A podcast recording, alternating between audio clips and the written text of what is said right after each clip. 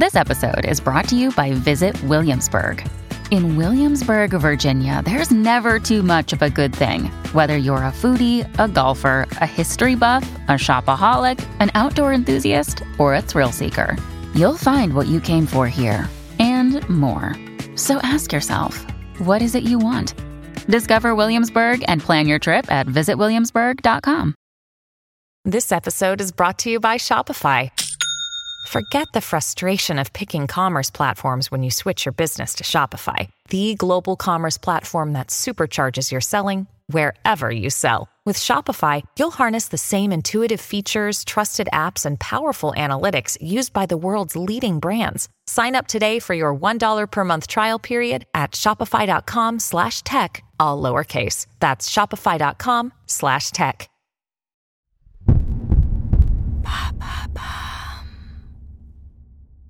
Pourquoi la solitude touche-t-elle de plus en plus les ados? Merci d'avoir posé la question.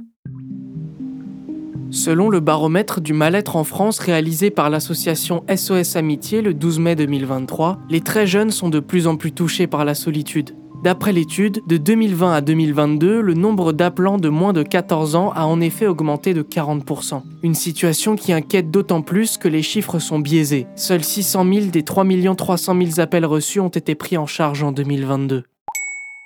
Sur quoi portent les appels en général?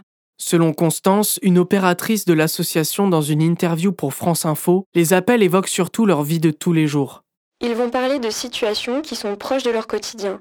Donc c'est vrai que l'on a beaucoup de situations parents-enfants, de situations à l'école. Et au-delà de la solitude, SOS Amitié remarque que les appels concernent également l'inceste ou encore la maltraitance. Encore plus inquiétant, l'association française alerte sur les conséquences les plus graves. En effet, selon le rapport, un appel sur cinq évoque des idées suicidaires. Et quelles sont les raisons de cette hausse du nombre d'appels? Pour le psychologue spécialiste des enfants et adolescents Jean-Luc Aubert, dans une interview du Figaro, le contexte social est sans doute l'un des principaux facteurs. La caractéristique des enfants et ados est qu'ils vivent dans le moment présent et réagissent à l'immédiat. Or, les informations aujourd'hui multiplient les alertes sur le futur, sécheresse, climat, etc.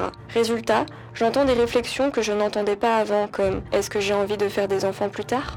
Selon SOS Amitié, le nombre croissant de jeunes en possession d'un téléphone portable explique en partie la hausse du nombre d'appels. Il est plus simple pour eux de décrocher leur téléphone.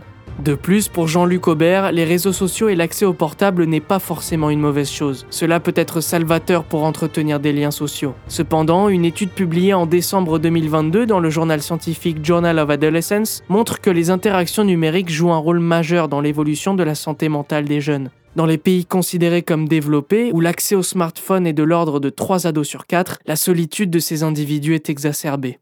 Les adolescents sont-ils ceux qui ressentent le plus la solitude?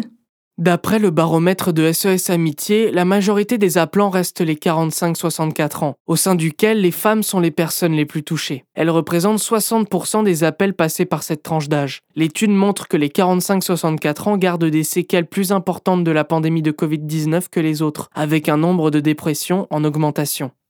Voilà pourquoi la solitude touche de plus en plus d'ados. Maintenant, vous savez, un épisode écrit et réalisé par Samuel Lambrouzo. Ce podcast est disponible sur toutes les plateformes audio. N'hésitez pas à répondre au sondage du jour sur Spotify. Et si cet épisode vous a plu, vous pouvez également laisser des commentaires ou des étoiles sur vos applis de podcast préférés.